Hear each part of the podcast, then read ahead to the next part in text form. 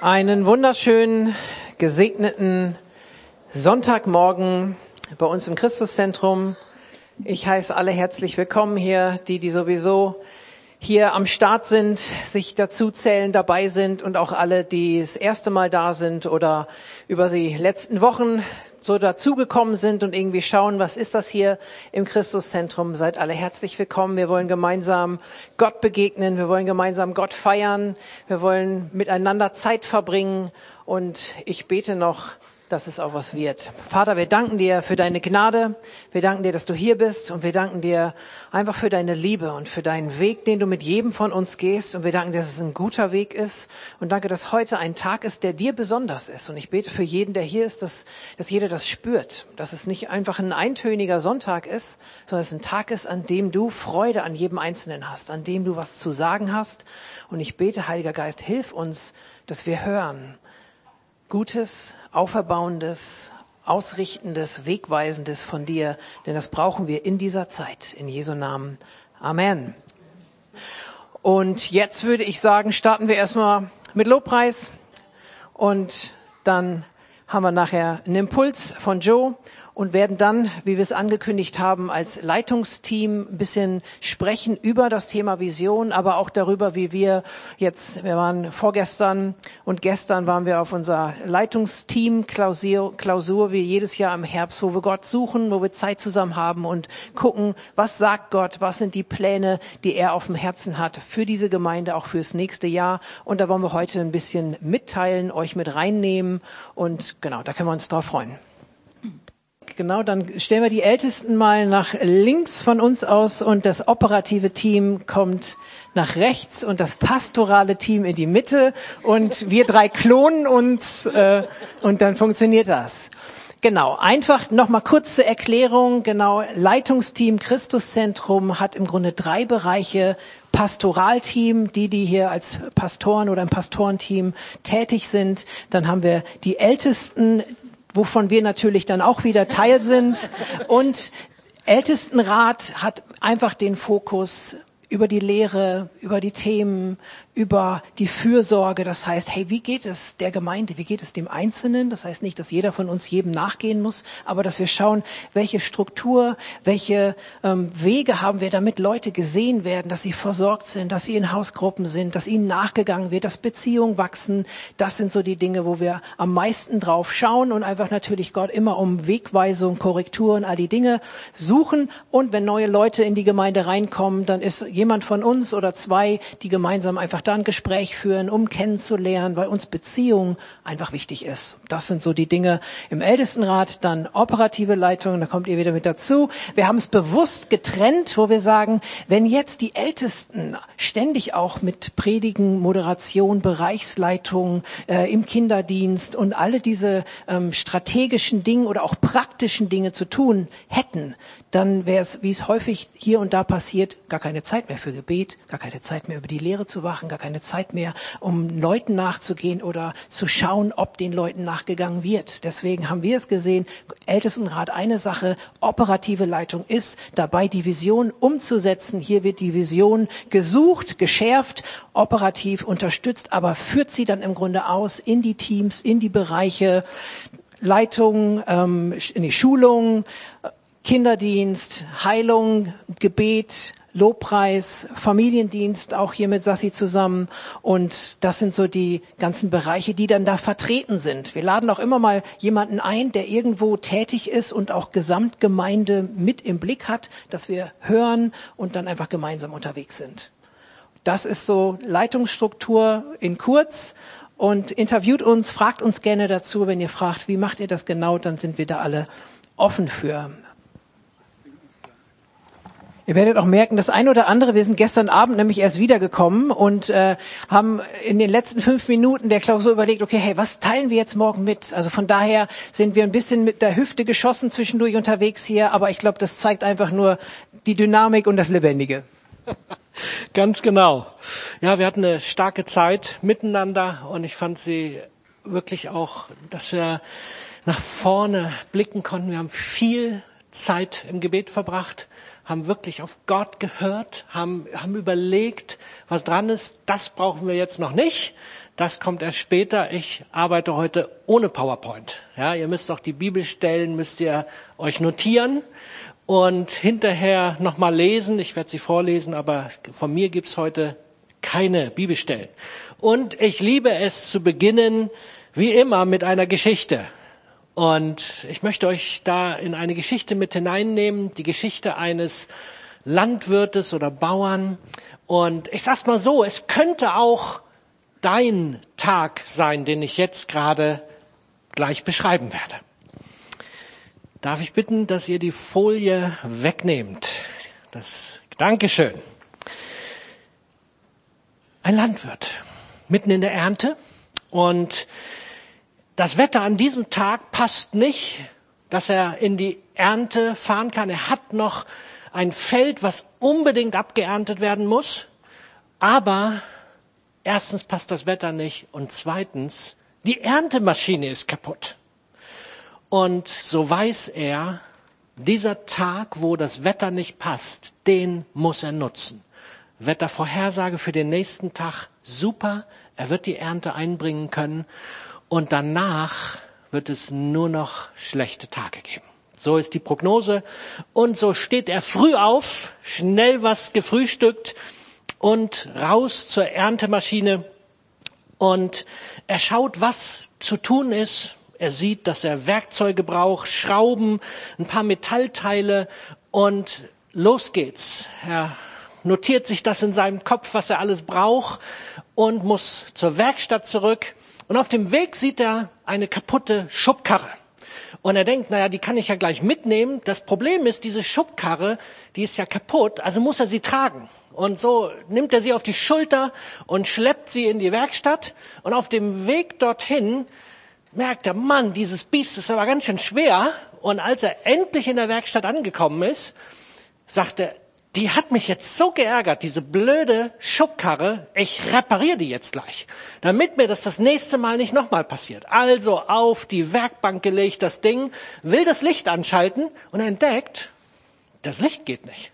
Dann kann er die nicht reparieren und weil ihn das wiederum natürlich ärgert, das geht ja nicht, zum guckt er die Lampe, ja, die muss runtergenommen werden, er muss also die Sicherung rausnehmen, damit er die Lampe reparieren kann. Er zum Sicherungskasten hin. Da fällt ihm auf, dass da eine Sicherung schon seit Monaten raus ist und das geht ja nicht.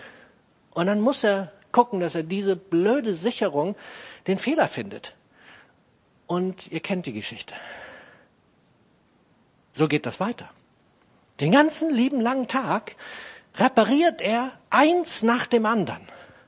Und am Abend kommt er an seiner Erntemaschine vorbei und ihm fällt auf, dass er den ganzen Tag gearbeitet hat. Der hat schwer gearbeitet. Und eigentlich war er glücklich und zufrieden, dass er richtig was geschafft hat. Aber als er an der Erntemaschine vorbeikommt, sieht er, dass er die Ernte morgen nicht einholen wird, weil er hat die Maschine nicht repariert. Und er merkt plötzlich, dass er den Auftrag verpasst hat.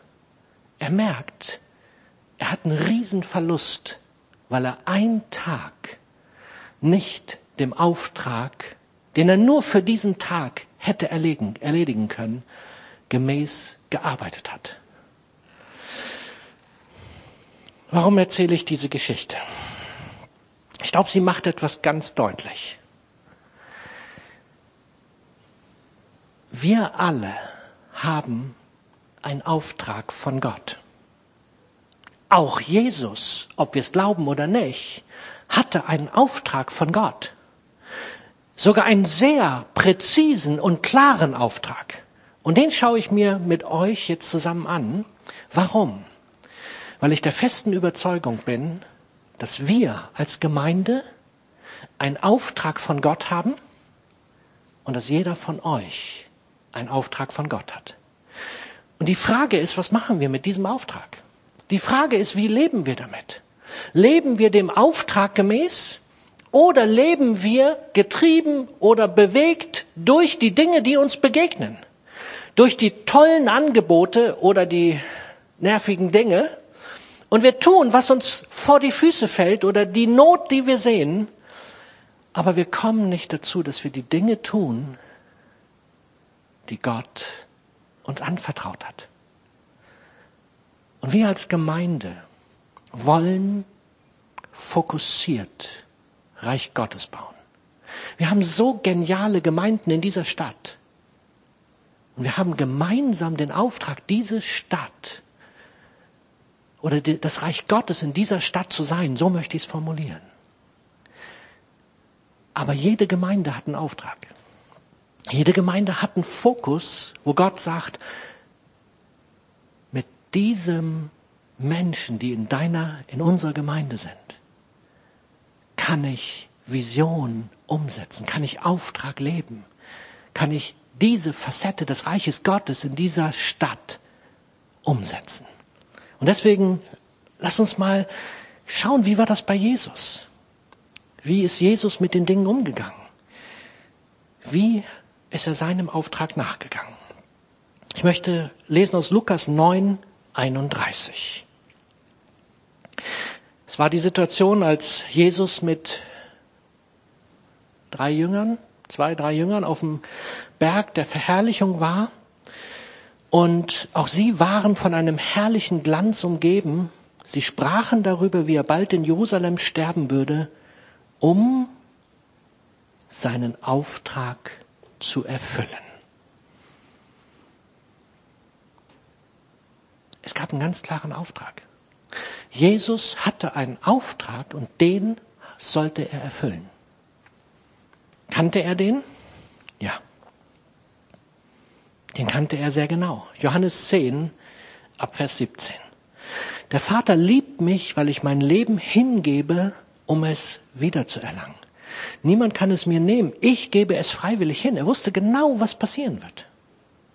Ich habe die Macht, es hinzugeben und ich habe die Macht, es wiederzunehmen. Denn mein Vater hat mir diesen Auftrag erteilt. Krass, oder? Und dann geht's weiter. Vers 19. Wegen dieser Worte waren die Menschen wieder geteilter Meinung über ihn. Manche meinten, er hat einen Dämon und ist verrückt. Warum hört ihr auf solch einen Mann? Ja, wenn wir auftragsorientiert unterwegs sind, dann kann das schon mal passieren, dass andere den Kopf schütteln und sagen, ihr tickt ja nicht ganz richtig. Aber Jesus kannte seinen Auftrag. Er wusste, was zu tun ist. Ich lese weiter in Matthäus 9, Vers 13. Denn ich bin für die Sünder gekommen und nicht für die, die meinen, sie seien schon gut genug. Er wusste sogar genau, nicht nur was sein grundsätzlicher Auftrag war, ja, am Kreuz zu sterben, die Sündenschuld der ganzen Menschen, Menschheit auf sich zu nehmen. Er wusste auch, für welche Menschen er gekommen ist. Er, er wusste, dass er nicht alle Menschen erreichen brauchte, sondern nur die, die für sich erkannten, sie haben ein Problem. Die, die von sich sagten, ist alles gut, für die wusste er, nee, zu denen brauche ich nicht gehen. Die werden mir so oder so nicht zuhören.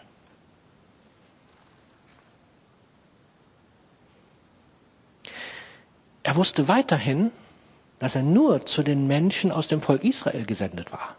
Ja, jetzt wird's aber eng, ne? Was ist mit dem Rest?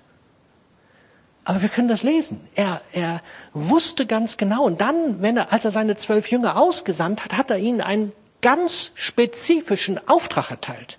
Matthäus 10, ab Vers 5. Jesus sandte die zwölf Jünger aus und gab ihnen folgenden Auftrag. Geht nicht zu den Menschen, die Gott nicht, die Gott nicht kennen oder zu den Samaritern. Geht nur zu den Menschen aus dem Volk Israel. Äh, halt, ich, ich, ich lese nochmal. Geht nicht zu den Menschen, die Gott nicht kennen. Ja, hallo, zu wem denn sonst? Das ist doch genau das. Die brauchen doch. Nö, geht nur zu den Menschen aus dem Volk Israel. Also für mich völlig paradox. Aber das war sein Auftrag. Er hat denn so zwischendurch den einen oder anderen nochmal mit hineingenommen.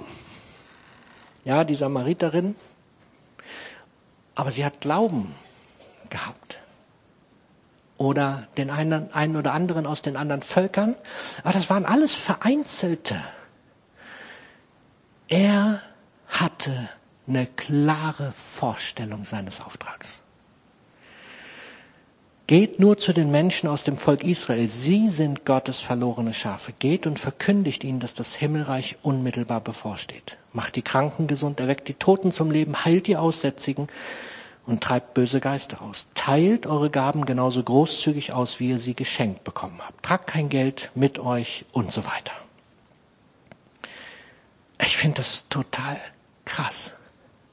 Jesus wusste sehr genau, was sein Auftrag war und was der Auftrag war, den er seinen Jüngern gegeben hat, zumindest zu dieser Zeit. Später erweiterte er diesen Auftrag, das wissen wir. Aber zu dieser Zeit, zu diesen, in den drei Jahren hier seines Erdendienstes, hatte er einen Auftrag und die Jünger auch. Auch wenn das für uns völlig unlogisch klingt. Jesus, wie kannst du nur das so eng machen? Nur diese Leute. Das ist doch nicht in Ordnung. Doch, weil er einen Auftrag von oben hatte. Er wusste, was der Vater ihm für einen Auftrag gegeben hat. Und dann waren da so ein paar geniale Nebenangebote. Also ich will ganz ehrlich sein, auf dieses Angebot wäre ich wahrscheinlich drauf eingestiegen. Lukas 4, Vers 40. Als die Sonne an diesem Abend unterging, brachten die Dorfbewohner ihre kranken Angehörigen zu Jesus. Welche Krankheit sie auch hatte, hatten, er legte jedem Einzelnen die Hände auf und heilte sie. Früh am nächsten Morgen ging Jesus an einen einsamen Ort. Die Menschen suchten ihn überall. Als sie ihn schließlich fanden, baten sie ihn, sie nicht zu verlassen. Sie wollten noch ein paar Kranke geheilt haben. Sie waren so begeistert davon, dass er jedem die Hände auflegte und die Kranken heilte. In der Parallelstelle Markus steht, dass es viele waren. Viele warteten auf ihn. Doch er erwiderte, ich muss die Botschaft vom Reich Gottes auch an anderen Orten verkünden, denn dazu bin ich gesandt worden. Und so zog er, zog er weiter umher und predigte überall in Judäa und in den Synagogen. Ich glaube, an dem Punkt hätte ich gedacht, hey, komm, Jesus. Da sind so viele. Du hast den ganzen Abend schon geheilt, den ganzen Tag. Die, die Kranken, Mensch, da ist doch so viel Not. Komm, Leg denen die Hände auf. Heil die, das ist doch super. Die warten auf dich. Da musst du nicht wieder neu aufreißen. Die sind doch schon da. Jesus. Und er sagt, nee, ist gut jetzt. Die Kranken müssen jetzt leider krank bleiben. Krass, oder? Und er geht einfach weiter. Als ich so darüber nachgedacht habe und mit Joel darüber gesprochen habe, hatte er noch so einen Gedanken dazu. Weil Jesus wusste, was zu tun ist, brannte er nicht aus. Er konnte sich fokussieren auf genau das, was dran ist. Und er musste nicht allen helfen. Er rettete irgendwann die Welt, ja? Brauchen wir so oder so nicht mehr machen dürfen wir ganz entspannt sein. Die Welt hat Jesus schon gerettet. Wir müssen das nicht und das ist gut so. Im Johannesevangelium am Ende drückt Jesus in seinem Gebet zu seinem Vater noch etwas Besonderes aus. Und dort sagt er, ich habe dich hier auf Erden verherrlicht, indem ich alles tat, was du mir aufgetragen hast. Johannes 17 ab Vers 4. Und nun, Vater, verherrliche mich mit der Herrlichkeit, die wir schon teilten, ehe die Welt erschaffen wurde. Ich liebe diese Stelle. Jesus war mit dem Vater zusammen, ehe die Welt erschaffen wurde. Und er hat hier auf der Erde alles getan, was der Vater ihm aufgetragen hat. Und er wusste, Er ehrt den Vater damit und der Vater ehrt ihn. Ist das nicht cool? Vers 6. Ich habe deinen Namen diesen Menschen offenbart. Sie waren in der Welt, doch dann hast du sie mir gegeben. Welche Menschen meint er? Meint er da die ganzen, mit denen er da unterwegs war? Sie haben dir schon immer gehört und du hast sie mir gegeben und sie haben dein Wort bewahrt. Jetzt wissen sie, dass alles, was ich habe, von dir ist. Denn ich habe ihnen die Worte weitergegeben, die du mir mitgegeben hast. Sie haben diese Worte angenommen und wissen, dass ich von dir gekommen bin und sie glauben, dass du mich gesandt hast. Meint er jetzt alle, zu denen er damals gepredigt hat und die er geheilt hat? Und ab Vers 9 sehen wir, nee, er redet hier gerade von ganz speziellen Menschen. Mein Gebet gilt nicht der Welt, sondern denen, die du mir gegeben hast, weil sie dir gehören.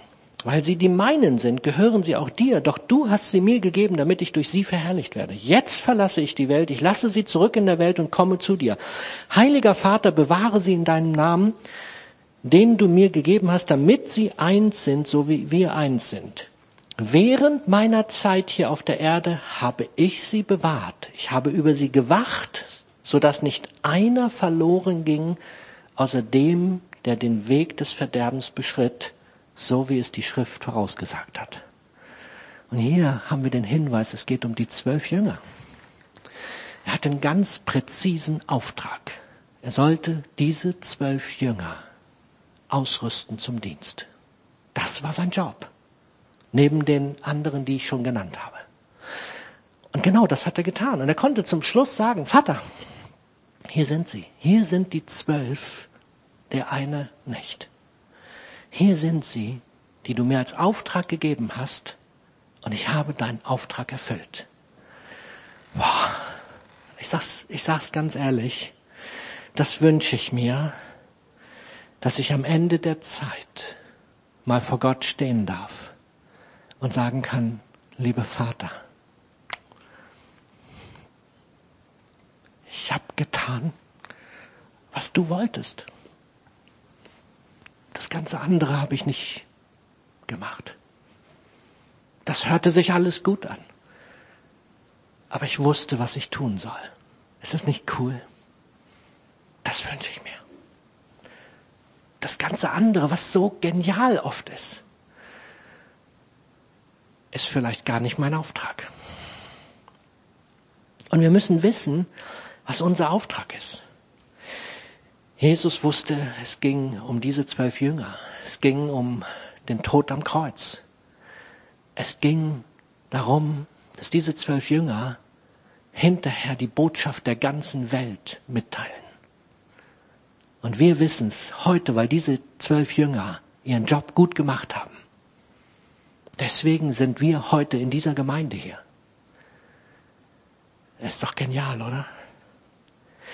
Darf ich dich fragen, kennst du deinen Auftrag?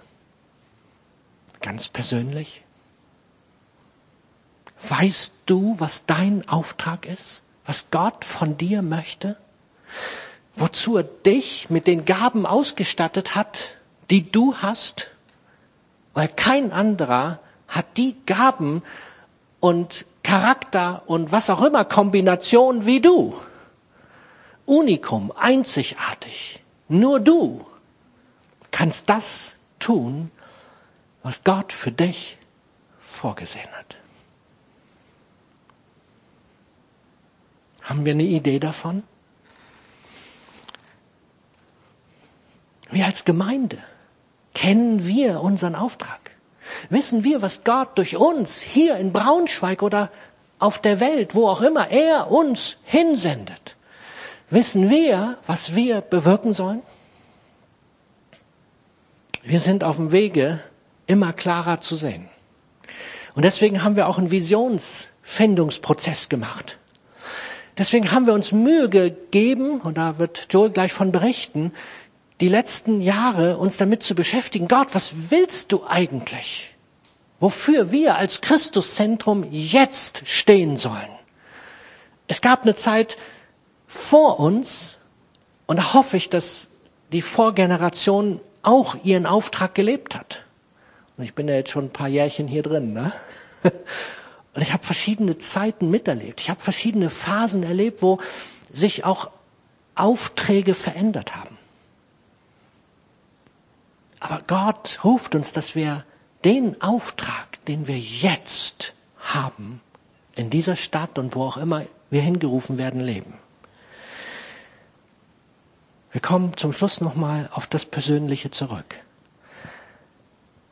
Aber ich möchte uns ermutigen. Dieser Prozess, den wir gegangen sind, der Visionsfindungsprozess, ist nicht, weil das mal modern ist. Ja, wir brauchen da hinten diese schönen Bilder an der Wand. Nee, sie sollen uns helfen, uns zu fokussieren. Sie sollen uns helfen, zu sehen, was unser Auftrag als Gemeinde ist. Sie sollen uns ein Bild geben, dass wir uns nicht von allem Möglichen ablenken lassen und Dinge tun, die vielleicht gar nicht dran sind. Und glaubt mir, ich bin ja schnell begeisterungsfähig. Ich brauche das wirklich. Ich brauche diese Vision. Ich brauche die runtergebrochenen Ziele, damit ich nicht in der Gefahr bin, alles Mögliche uns aufzulasten. Und deswegen, Joel, komm, lass uns mal schauen. Wir wollen euch mit hineinnehmen in diesen Prozess, wie sich die Vision entwickelt hat und wollen dann nochmal das Team nach vorne holen und einfach so nur ein paar kurze Statements rausholen, was wir so an dem Wochenende auf dem Herz bekommen haben. Das ist nicht allumfassend, das sind nur Bruchstücke. Aber das ist das, was wir jetzt auf dem Herzen haben. Joel, nimm genau. uns weiter mit rein. Genau. Jetzt, Gitora, ganz gerne die Folie jetzt. Jetzt ist sie richtig, genau. Und das sind ja so starke Begriffe immer. Vision, Auftrag. Und ich möchte dir noch ganz kurz eine Entspannung geben am Anfang. Das allererste, wozu du berufen bist und was dein Auftrag ist, mit Jesus zu sein.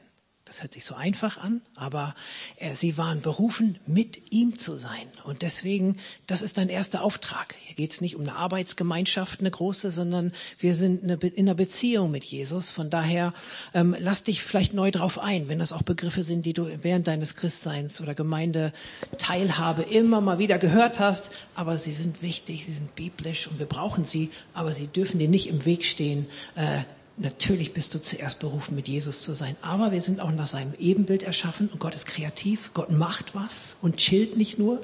Von daher gehört eben auch, das ist in uns drin. Wir sind so gemacht, uns einzubringen. Wir sind ein großer, wir sind viele Teile, die zusammen ein Ganzes ergeben. Ne? Und ist nicht cool, was Gott zusammengestellt hat hier?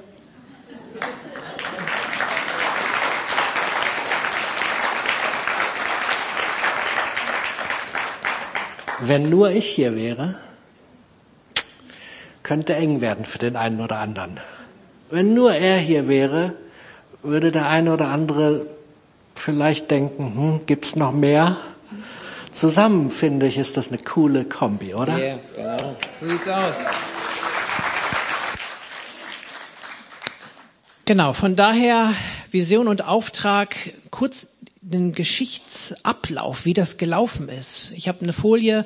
Wir waren im Februar 2021, also jetzt schon über anderthalb Jahre entfernt, waren wir hier und haben einen Visionsworkshop gehabt. Und wir sehen hier diese beiden Flipcharts. Natürlich haben wir uns an dem leidenschaftlich Lieben orientiert, weil das ist das, was die meisten kennen, was ja vor einigen Jahren hier so als der Claim oder als so dieses mehr so ein Motto. Ne? Das ist noch nicht eine, das, man hat gemerkt, es ist nicht eine Vision, die so wie, wie ein Satz ist, aber es ist dieser Schlagsatz, leidenschaftlich lieben, Gott, den Menschen, Braunschweig und die Welt. Da ist so viel drin, da ist unsere Missionssachen sind da drin, ähm, da ist die Stadt drin, was für uns ein Fokus ist. Natürlich ist da Gott drin und da sind eben Menschen drin, weil es geht um Menschen. Und das leidenschaftlich ist so, äh, so wichtig, ist mir in den letzten Tagen noch bewusst geworden. Wir wollen Lobpreis leidenschaftlich machen und nicht, und das ist keine Beleidigung, ein paar Lieder singen. Ne? Also von daher, in den Dingen, die wir tun, wollen wir leidenschaftlich sein. Deswegen ist das einfach ein Kriterium, was einfach Kraft hat und was wir versuchen zu leben. Dann haben wir uns daran äh, orientiert und haben als, es war ein, großer Arbeitskreis, einige an Mitarbeitern, Leitern war dabei. Ich weiß nicht, ob, ob wir 40 Leute mindestens waren und haben auf äh, Karten geschrieben, hey, wofür brennt denn das Herz der Gemeinde? Wofür hat's denn Leidenschaft? Und haben gesehen, hey, Heilung, äh, Heiliggeistwirkung, ähm, lebendige Gemeinschaft, der Stadt dienen, all diese Dinge, Menschen dienen, Lobpreis natürlich. Und haben das so auf ganz vielen Karten zusammengetragen, hatten große Stellwände hier, wo die alle bunt und diese ganzen wichtigen Begriffe drauf waren und haben dann gemerkt, hey, diese, da waren es noch sieben, wir haben dann äh, zwei zusammengepackt, Menschen finden Jesus und der Stadt dienen, das ist für uns dann doch dieses evangelistische, dass Menschen einfach zum Glauben kommen. Deswegen haben wir dann irgendwann auf sechs sechs Bereiche das runtergebrochen und genau diese auf sechs Bereiche aufgebrochene Vision siehst du jetzt da im Foyer. Wir haben hier ein, ein Foto, wo sie dann mal stehen. Vielleicht kannst du darauf kurz gehen, Kitura. Nee, noch mal weiter. Einfach das, wo diese Sechser genau wir haben später erst gesehen, das sind ja sechs Buchstaben Vision und wir haben diese sechs Bereiche. Das haben wir nicht so ausgesucht und gesagt, oh, wir brauchen irgendwie sechs Bereiche, weil das Wort Vision da so gut reinpasst. Aber das ist das, wo im Grunde, jetzt kannst du gerne nochmal zurückgehen, wo die Entwicklung dann hingeführt hat. Genau, und hier links seht ihr, das war dieser Visionsworkshop, dann haben wir Weiterentwicklung in Arbeitsgruppen. Wir haben Arbeitsgruppen gegründet für lebendige Gemeinschaft, äh, Menschen finden Jesus, Heiliggeistwirkung, ähm, Familie, Leitung und Jüngerschaft und haben geguckt, wie können wir das jetzt in die Praxis bringen? Weil so häufig passiert es, man hat eine tolle Zeit, schreibt Vision auf und dann kommt es in die Schublade und man weiß ja, wir haben das da mal aufgeschrieben und das ist dann leider häufig alles und wir wollen gucken, dass wir in Umsetzung kommen. Manche Sachen sortieren sich dann nochmal aus, die ändert man irgendwann nochmal, aber wir wollen am Ball bleiben und deswegen gibt's diese Arbeitsgruppen und haben es dann auch an Mitarbeitertagen ähm, und an sonstigen Teamtreffen versucht, einfach dieses, diese Bereiche in die Gemeinde reinzutragen sagen. Es hat noch gefehlt, dass es visuell wirklich da ist, dass man merkt, hey man, oh ja genau, das ist ja das, worüber wir reden. Und das ist jetzt endlich da im Foyer passiert. Genau, Leiterklausur 2021, letztes Jahr sind wir auch mit der Truppe losgezogen. Das sind deine Skripts. Moment, ich muss meine suchen. Damit ihr mal ein Bild bekommt, was läuft denn da so auf einer Leiterklausur. Jetzt können wir mal den, das nächste nochmal machen, wo diese Zettel da sind. Das heißt, das ist natürlich von diesem Jahr, aber wir, wir kommen zusammen. Am ersten Abend wollen wir einfach einander dienen. Wir segnen einander. Wir schauen, dass wir prophetisch füreinander hören, weil wir glauben, Gott redet durch Menschen, wollen einfach einander segnen und dann eine gute Zeit haben. Und dann nutzen wir eigentlich so einen ganzen Tag, wo wir Gott gezielt fragen, was sagst du der Gemeinde? Und wollen dann natürlich nicht so überheblich kommen und sagen, der Herr sagt und äh, wir haben die Weisheit mit Löffeln gefressen. Nein, natürlich in aller Demut und erstmal, hey, das ist das, was wir empfinden und wollen das mit euch teilen und euch damit hineinnehmen. Und jetzt kannst du noch mal einmal zurückgehen, bitte. Geht hoch, genau. Dann haben wir im letzten Jahr, und wir haben uns das diesmal noch mal angeguckt, Dinge zusammengetragen, die wir dann für uns unter der Rubrik Hören auf Gott aufgeschrieben haben.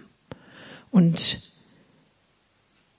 da waren so viele Dinge drin, wo es darum ging, dass die Beziehung zu Jesus, dass wir irgendwie einen Raum haben, wo mehr Heiliggeistwirkung ist, wo wir mehr einfach mal frei sind, Sonntag sind wir auch frei, aber wir sind zeitlich nochmal anders gebunden. Wir haben eigentlich feste Elemente und haben dann zum Beispiel gemerkt, es braucht irgendwie einen, einen Raum, wo wir nochmal ein bisschen einfach auch im, im prophetischen und im, im Lobpreis ein bisschen intensiver unterwegs sein können. Und dadurch ist zum Beispiel der tiefer Gottesdienst entstanden. Einfach weil wir auf dieser Leiterklausur zusammen waren letztes Jahr und gemerkt haben, hey, es braucht noch einen Raum für mehr Freiheit. Jetzt haben wir in diesem Jahr einige von diesen tiefer Gottesdiensten gehabt. Dann dann war der, der Punkt Beziehung zu Jesus, aber auch Beziehung untereinander und Wachstum und Jüngerschaft war auch eine der Dinge, die wir gehört hatten. Und was haben wir gemacht in diesem Jahr, ähm, ohne uns jetzt dazu loben, hey, dieses Wachstum ist kein Zufallbuch, ist so gut angekommen, viele haben damit gearbeitet und Wachstum und Jüngerschaft ist wirklich, hat stattgefunden. Beziehung, wir haben Zweierschaften, die sich gebildet haben, Kleingruppen, die sich gebildet haben, weil das ein Fokus war, wo wir gemerkt haben, hey, das ist es. Ansonsten haben wir auch gemerkt, nach der Corona-Zeit, wo wir jetzt ja schon ganz lange raus sind und es ja auch überhaupt kein Thema mehr ist, ähm, haben wir gesagt, wir wollen zusammenbleiben, wir wollen wieder Gemeinschaftsaktionen machen. Und da hat das Team Lebendige Gemeinschaft, dieses Grillen, einen Spaziergang, ähm, diese Chosen-Abende und all diese Dinge ähm, sind daraus entstanden, weil wir gemerkt haben, wir wollen wieder Räume haben, wo man sich begegnen kann. Und das war für uns total ermutigend, einfach zu sehen, was ist daraus entstanden. Wir hatten auch letztes Jahr irgendwie gesagt, hey, es muss mal wieder so ein GIF, so ein Gemeindeintensivwochenende sein. Eigentlich auch mal für Teens.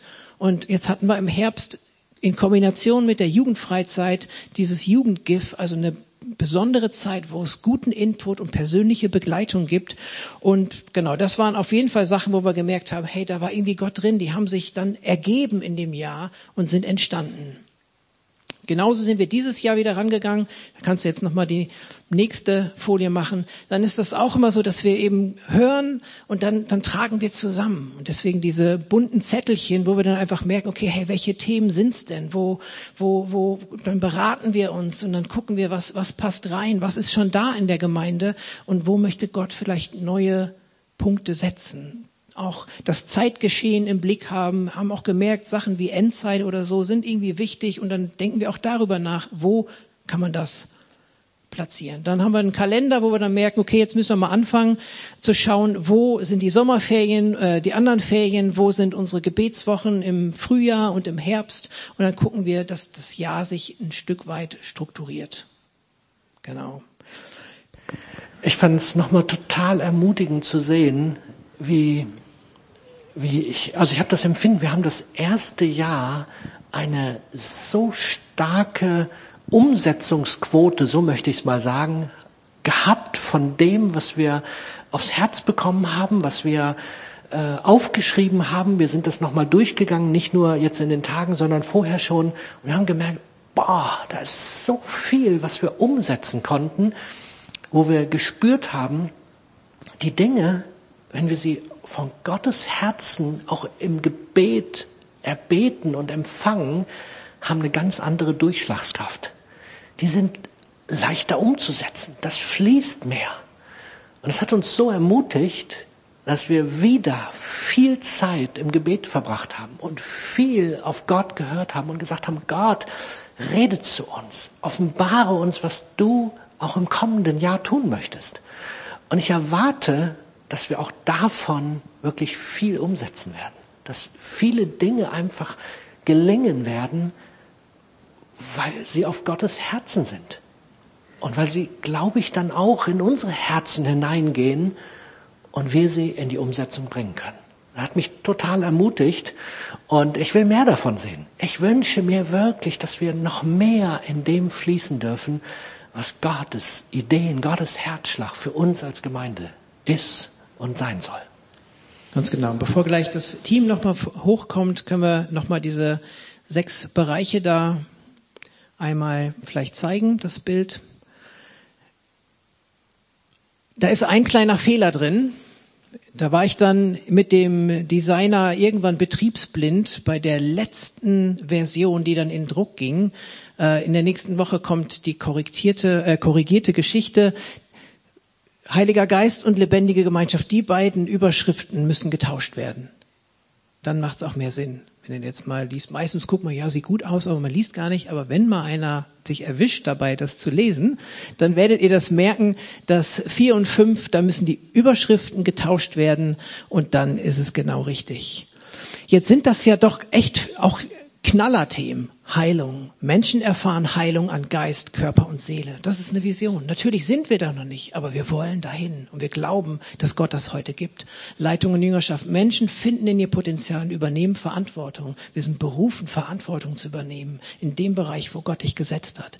Familien werden zum Leben mit Gott befähigt und dabei begleitet. Und das sind Sachen, die sich entwickeln, wo Tanja und Team wirklich einen Bombendienst machen. Das ist äh, echt stark. Heiliger Geist, wir leben täglich in enger Gemeinschaft mit dem Heiligen Geist. Oh, ist vielleicht noch nicht so, aber lass das dein Ziel sein. Und lebendige Gemeinschaft, Menschen werden Teil der Gemeindefamilie und leben tragfähige Beziehungen. Das sind einfach starke Elemente. Und Menschen finden Jesus, Menschen kommen mit Gottes Liebe in Berührung und werden gerettet. Das ist unser Ziel, das ist unsere Vision. Und wir haben gemerkt, als wir dann auch so den Kalender aufgebaut haben, und eigentlich muss es ja für jeden Bereich davon, irgendwie muss sich das ja ausdrücken in, in Umsetzung. Und dann merkten wir als Team, äh, das sind viel zu viele Termine, das sind viel zu viele Themen, da kann ich ja alles überhaupt gar nicht dran teilnehmen. Und so wird es einigen von euch auch gehen warum gibt's denn da jetzt so viele äh, Gemeinschaftsaktionen, ähm, fast wie so ein, äh, ein Freizeitheim, wo immer irgendwas nur gemacht wird, wo sind denn die geistlichen Sachen? Die gibt's auch. Ich will uns alle ermutigen, wir erwarten niemals, dass jeder zu allem hingeht, weil sich das so gehört in der Gemeinde. Das war vielleicht vor ein paar Jahrzehnten so, da war man einfach noch ein bisschen äh, mehr darauf getrimmt. Ne? Das war auch ein kulturelles Ding. Aber wir, wir wollen euch ermutigen, das sind Dinge, die in deinem Herzen sind und denen geh nach. Und wenn du Kraft hast für mehr, dann geh da auch noch hin. Aber lass dich nicht herausfordern, dass du irgendwie denkst, oh Mann, das schaffe ich irgendwie alles so nicht, sowieso nicht und die erwarten von mir, dass ich überall hingehe wenn bei manchen Sachen 10, 15, 20 oder 50 oder 80 Leute sind und manchmal sogar Sachen teilweise parallel stattfinden. Wir sind 200 Leute, manchmal 300 Leute im Gottesdienst. Lass doch den anderen irgendwo hingehen und freu dich für ihn. Du musst nicht überall hin. Aber wir sind überzeugt davon, dass da Dinge sind in deinem Herzen. Deswegen bist du hier, die dich weiterbringen, die dich fördern mit Jesus. Jetzt mag der eine oder andere denken, ja, schön, alles gut, aber was ist denn mit unserem Visionsmotto? Ja, was er eben genannt hat. Leidenschaftlich lieben. Das sehe ich da nirgendwo. Kommt noch. Wir sind dabei, das wird einen besonderen Platz kriegen, da wo jetzt, wenn er in das Foyer reingeht, die braune Wand ist mit Kaffee und was auch immer, dort wird ein rundes Bild das Ganze darstellen weil mir war das sehr wichtig. Das hat Gott uns gegeben und das hat er nicht verändert. Und wir werden die, wir haben die Formulierung ein bisschen verändert, weil es dann flüssiger ist. Das ist etwas, was okay ist. Aber das Visionsmotto an sich, das steht und da ist nochmal dieser Schwerpunkt auch drin, dass wir Menschen in die Welt senden, was wir ja grundsätzlich haben, in Menschen finden Jesus, aber da kommt es noch nicht so klar raus, dass wir auch über Braunschweig hinaus einen Auftrag sehen. Und der ist dort sehr deutlich und deswegen, wir bekommen das noch in einer tollen Ergänzung, dass man das wirklich als Hauptvisionsmotto sehen wird. Ja, nicht, dass jetzt der eine oder andere denkt, wie, äh, ist das jetzt verschwunden? Nein, ist es nicht, sondern das wird einen besonderen Platz kriegen. Aber das haben wir noch nicht geschafft, weil wir an der Formulierung noch gerungen haben. Und ich glaube, wir sind jetzt zu einem guten Punkt gekommen. Ja, ich fand es so faszinierend, tatsächlich als ganze Gruppe zu hören und Dinge zu empfangen, die dann wie so ein Teppich zusammengewoben ein Ding ergeben und sich ergänzen. Und ähm, angestoßen durch einen tollen Impuls von Yannick, musste ich denken an die Begebenheit, wo, wo Gott den Adam geschaffen hat und äh, Material genommen hat und ihn zusammengebaut hat. Und erst als das fertig war und alles wirklich perfekt angelegt war, da kam der Atem Gottes, da kam das Leben da rein. In dieses Gefäß, sage ich mal, was er vorher gemacht hat. Und das Gleiche ging mir dann durch den Kopf so im, in diesem toten Tal mit den Knochen. Die lagen da alle rum und Gott sagte zu Hesekiel, bete, dass sich dort Körper bilden. Und dann passierte das. Die Knochen rückten zusammen, es kamen Sehnen drum, Fleisch und Haut. Und da lagen dann eben Körper, die noch tot waren. Und erst dann sagt er, und jetzt bete, dass dort Atem Gottes reinkommt. Und da habe ich so an das Wort Struktur gedacht. Es braucht eine Struktur, damit Gott sein Leben reingeben kann. Ohne Struktur ähm, hätte er keinen Zielpunkt. Und wir wollen dem nachspüren, was ist unsere Struktur, um genau diese Vision abzubilden und das zu tun, was Gott für uns, für unsere Gemeinde hat. Und ich glaube, wir haben da noch ein bisschen Bedarf, das zu optimieren. Struktur ist bei uns noch nicht so das allergrößte und ausgereifteste Thema. Und ich fand das sehr stark. Mich hat das angesprochen, dieses Bild, wirklich da beides zu erleben. Nicht die Struktur über alles, sondern die Struktur, damit der Heilige Geist es mit Leben erfüllen kann. Und das fand ich richtig cool. Heiliger Geist, mache ich jetzt was? Prophetisches und dann ist Martha dran. Sie bat mich, dass ich vorher meinen Part bringe. Ich habe für das nächste Jahr ganz stark auf dem Herzen, dass Gott uns in etwas Neues, Prophetisches hineinruft. Ich glaube, dass wir in einer Zeit leben, wo es immens wichtig ist, dass wir im Persönlichen eine, eine Ermutigung, eine Wegweisung brauchen, dass wir von Gott prophetisches bekommen über andere und sie damit ermutigen, ihnen helfen, ihnen Wegweisung geben, aber auch, dass wir prophetisches empfangen als Begabte, die von Gott die Gabe des Prophetischen haben und dann in die Gemeinde oder darüber hinaus prophetisches hineingeben. Und ich habe ganz stark auf dem Herzen, dass wir da einen neuen Raum schaffen sollen, dass wir, dass wir Leute, die, die Gott in diese Richtung begabt hat, dass wir sie freisetzen sollen. Wir werden äh, Leute holen, die uns darin schulen und äh, alle sind eingeladen dabei zu sein, wenn ihr das auf dem Herzen habt, damit das, was Gott in uns hineingelegt hat. Paulus sagt, jeder kann prophetisch reden. Ja, 1. Korinther 14 könnt ihr das nachlesen. Keiner ist ausgenommen. Nicht jeder möchte es, aber jeder kann es und wir wollen das freisetzen, weil er sagt, das Prophetische, das ist eine der wichtigsten Gaben und ich glaube jetzt in der Zeit, in der wir leben, wirklich umso mehr. Und das wollen wir in die Freisetzung kriegen und da wollen wir alles tun, dass Gott uns darin wirklich eine neue Gnade schenkt. Martha. So ein großer Sprung, hört sich am Anfang so an.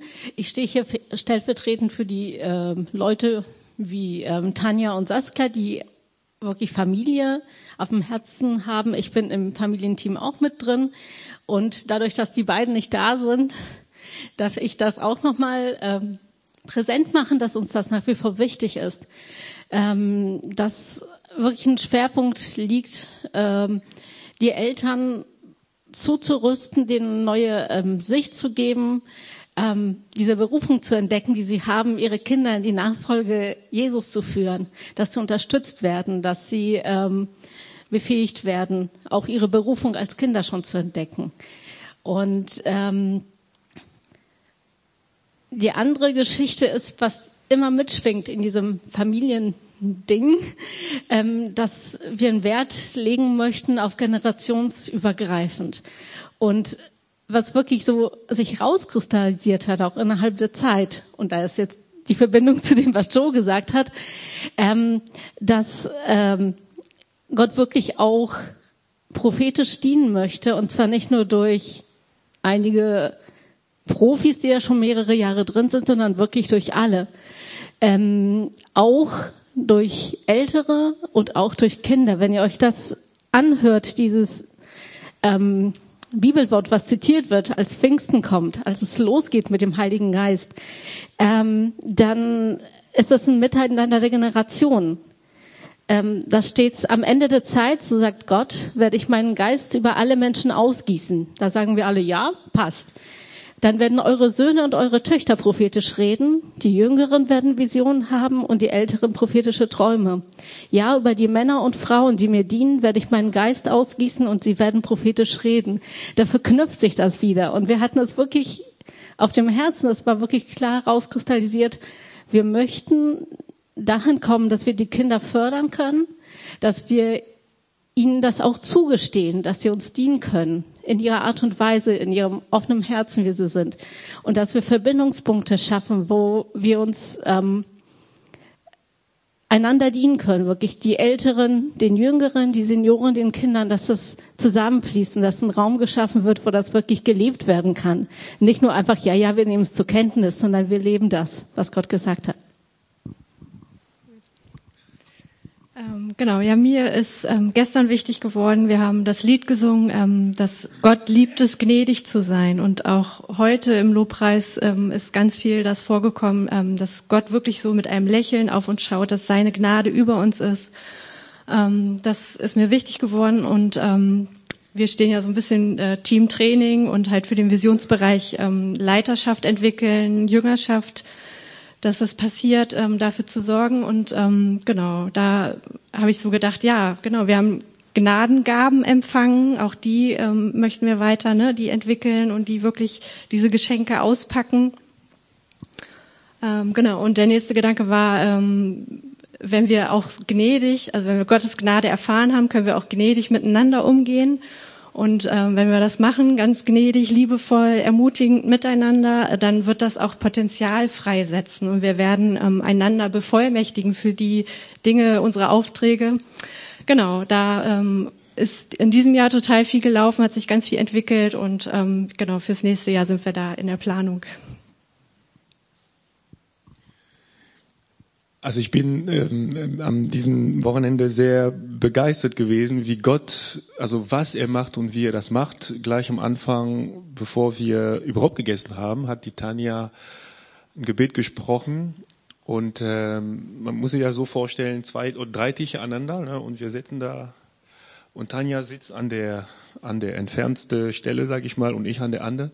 Und kaum ist sie fertig im Gebet, wurde ich so von so einem Bildgeflecht sehe ich dann so, so eine Feuersäule, so ein Meter hoch, die dann von Tanja dort anfängt, bis, bis zu mir. Und ich, ich stand erst mal da und hat darüber nachgedacht, was ist denn das? Und, und das war letztendlich dann der Einlass dazu, dass es zu diesem Impuls kam, von der, der, der äh, die Carola erzählt hat. Ein Impuls, der daraus entstand ist ähm, aus, aus der Geschichte mit Elia, der ähm, Feuer vom Himmel naja, ruft nicht, aber er betet Gott darum. Er kennt die Geschichte in 1. König ähm, 18 und wie dadurch letztendlich Gott das Volk ähm, errettet hat und eine geistliche Erneuerung stattgefunden hat. Ähm, das hat mich gepackt, das hat mich begeistert und ich denke, Gott ist dabei, ähm, etwas Neues zu machen im Leben von Einzelnen im Leben von Gemeinden und äh, über Gemeinden äh, hinweg, über die Gemeindengrenzen hinweg, auch in, in Städten, in, in Nationen. Und ich denke, der, wir sind Teil davon und wir werden Teil davon sein und ich bin begeistert, ähm, wie er das jetzt weitermachen wird. Ich gehe da noch mal kurz rein. Ich finde das total stark und ich glaube, wir brauchen das. Wir brauchen dieses Feuer des Heiligen Geistes. Wir brauchen dieses diese Gemeinschaft mit Gott, dieses Zusammenwachsen. Aber dafür braucht es auch Struktur, dafür braucht es auch Rahmen. Und so haben wir auf dem Herzen, wir werden Orientierungspredigten im nächsten Jahr predigen, so dass wir eine, nicht eine Überbetonung von irgendwelchen Dingen haben. Ich nenne jetzt mal zum Beispiel einfach ein Thema greife ich raus. Gnade. Gottes Gnade, wir brauchen sie, sie ist so kraftvoll. Aber wenn die Gnade überbetont wird und das Wort Gottes beugt, es ist nicht mehr Gottes Gnade. Und so müssen wir eine Orientierung finden. Wir brauchen Endzeitorientierung. Wir brauchen eine Orientierung aus der Offenbarung heraus. Und wir werden einige von diesen Predigten in der nächsten Zeit haben, wo wir Orientierung geben wollen, damit das, was Gott uns anvertraut, das Feuer, was er uns geben möchte, einen Rahmen bekommt. Und ich freue mich darauf, dass wir, glaube ich, einiges noch erleben dürfen. Ich erwarte, dass Gott uns nächstes Jahr mit seinem Feuer begegnet. Ja, wir glauben, dass Gott heute noch heilt. Ich bin ganz dankbar, dass wir im letzten Jahr, es hat sich ein kleines Team formiert, wir bieten schon immer wieder Gebet für Heilung an. Ziel ist es, dass die Gruppe größer wird, dass wir regelmäßig wirklich vereinzelte Gebet anbieten können, dass man so einen verlässlichen Termin hat. Wir schauen, dass Heilung immer wieder präsent ist in der Gemeinde an den Gebetsabenden, auch jetzt wieder am 30.11. Den Abend haben wir uns geschnappt mit dem großen Thema Heilung. Ähm, wenn wir für Menschen beten, dann haben wir das besonders auf dem Herzen und das soll auch nicht nur den Bereich Heilung betreffen, sondern egal wo. Das ist nicht nur, dass wir einfach beten, sondern wir wollen auf Gott hören. Dieses hörende Gebet, und ich meine, das klingt ja mit mit dem prophetischen, wir wollen lernen, wirklich auf Gott zu hören, nicht einfach drauf loszubeten, weil wir wissen, das ist gut und richtig, sondern Herr, was hast du hier ganz konkret zu sagen? Ähm, weil wir glauben, dass da ein besonderer Segen drauf liegt, wenn wir einfach in Gottes Gedanken und in seinen ja, Wegen beten. Und von daher bin ich gespannt, was noch passiert. Ich finde der Bereich Heilung, es ist schon hart umkämpft, das ist alles nicht so leicht.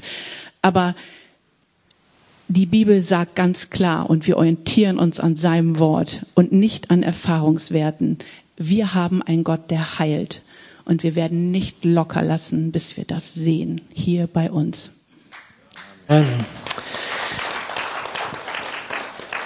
Wir wollen das auch noch erweitern, ja, dieses hörende Gebet. Es wird nicht nur auf Heilung bezogen bleiben, sondern wir wollen es erweitern. Wir wollen ein Team bilden, wo auch hörendes Gebet für andere äh, Situationen, Personen angeboten wird, die nicht nur Heilung suchen, sondern ich glaube, wir brauchen Wegweisung, wir brauchen Hilfestellung, wir brauchen manchmal auch einen Impuls, der uns von außen bestätigt, was in unseren Herzen schon drinne ist.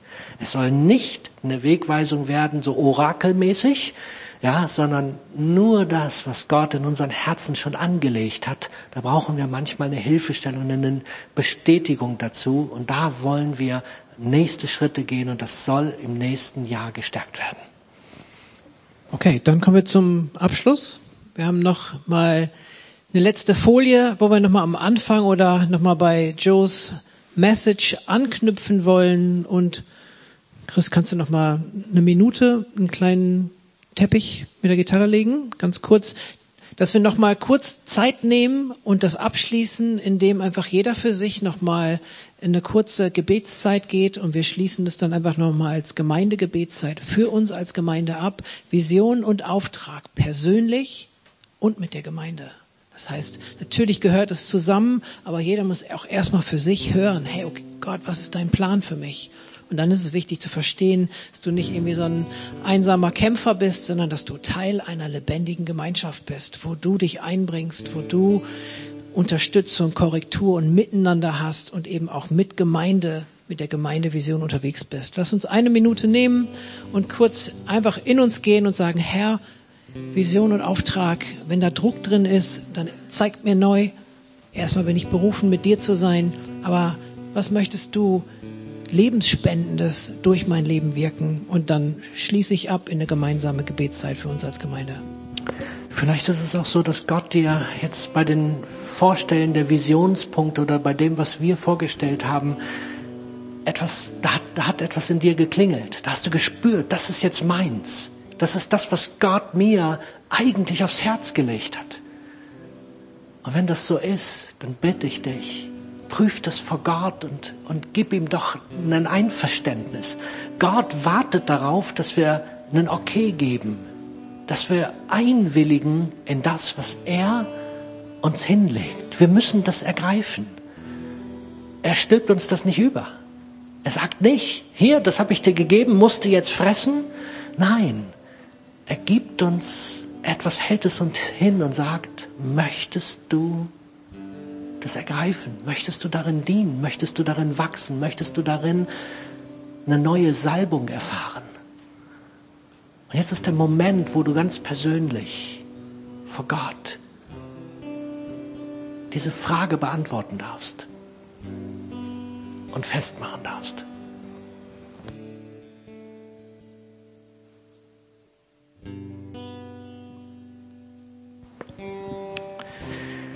Jesus, ich danke dir. Danke dir, dass du deine Gemeinde baust. Es ist nicht unsere Gemeinde, es ist deine Gemeinde. Ich danke dir, Jesus, dass du uns teilhaben lässt, dass du uns beteiligst, dass du uns mit hineinnimmst in deinen Plan, diese Welt, dieses Land Braunschweig hineinzunehmen, dass wir Teil daran haben dürfen, dass Menschen diese frohe, diese heilungsbringende, diese heilbringende Botschaft erleben dürfen. Ich danke dir, dass wir an dem größten Auftrag der Weltgeschichte teilhaben dürfen. Und dass wir das noch nicht mal aus eigener Kraft müssen, sondern dass wir von dir die Kraft, die Begabung, die Ausstattung bekommen. Ich danke dir dafür. Ich danke dir für das Vorrecht, teilhaben zu dürfen. Danke, Jesus. Amen.